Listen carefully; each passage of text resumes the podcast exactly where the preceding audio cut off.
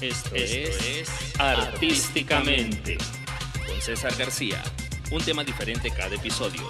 Acompáñanos, date un espacio y disfruta.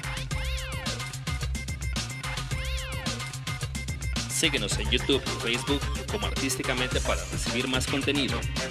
Este podcast es para ti, por ti y por hacer un mundo mejor. Comenzamos.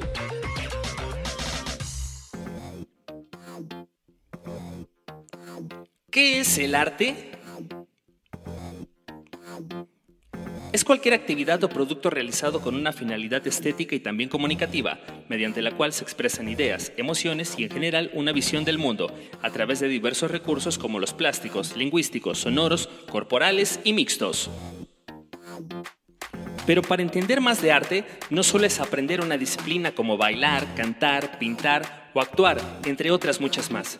Para comprenderlo y realizarlo necesitamos ir más a fondo, admirarlo, saber comunicarlo, expresarlo, sentirlo, hacerlo parte de ti. Pero ¿cómo poder hacer esto si no sabemos lo que es estética? ¿Es lo bonito, lo que agrada, lo que aceptan todos? Estética es toda una ciencia filosófica, es tener un juicio sobre las cosas.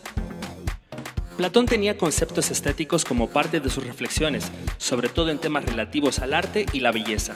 Para él, la belleza es un orden, medida, proporción y armonía en partes iguales. Concluía que la mayor belleza se reconoce en la naturaleza y no en el arte mismo, ya que el arte se crea siempre con algún fin. Para Hegel Baugarten, la estética son experiencias sensoriales, aquello vinculado a los órganos de los sentidos. Asimismo, es la facultad de sentir. Kant decía que una belleza artística es una representación de las cosas, ya que para él los objetos no pueden separarse del fin que llevó a su construcción. Para él existen dos tipos de belleza, la que se encuentra en la naturaleza y la que se encuentra en el arte. La primera es libre y la otra es adherente. Afirmaba que la estética es subjetiva, ya que no hay regla objetiva que determine por concepto lo que es bello. Para lo que a algunos puede ser bello, a otros no les puede gustar. Cuando juzgamos algún tipo de arte, lo realizamos por modelos arquetípicos que poseemos, los cuales varían por el lugar, tiempo y cultura en donde nos encontremos. El arte tiene el poder de representar de manera hermosa lo feo. Pero recuerda, todo es subjetivo. El arte también es color, es una de las herramientas más poderosas y como tal es utilizado. Durante toda la historia, el color ha sido primordial para poder representar sentimientos, reflejos de épocas y divinidad.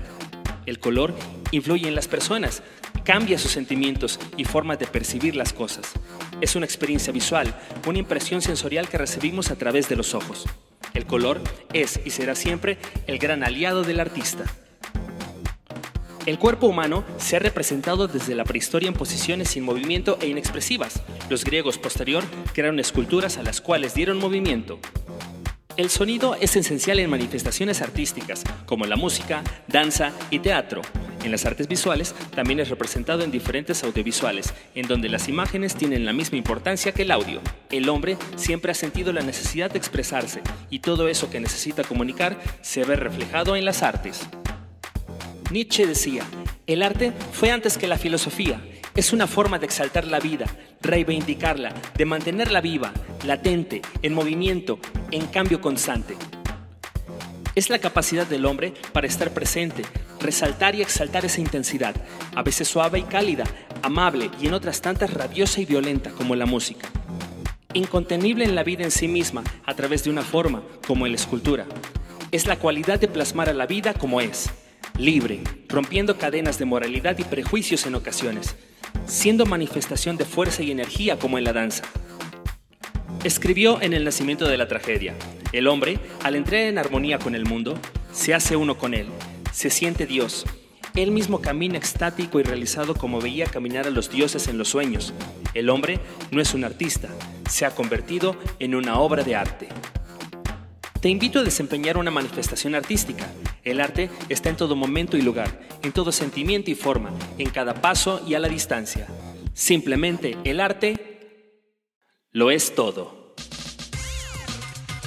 Muchas gracias por estar con nosotros en este episodio. Danos tu opinión y síguenos en YouTube y Facebook como Artísticamente para recibir más contenido. Recuerda, este podcast es para ti, por ti por hacer un mundo mejor. Hasta siempre.